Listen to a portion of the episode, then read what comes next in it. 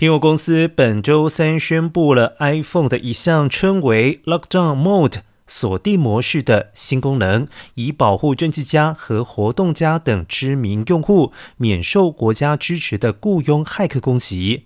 Lockdown Mode 会关闭 iPhone 上的多项功能，以便透过显著减少攻击者可以访问并且可能进行骇客攻击的功能数量，使其不易受到间谍软体的攻击。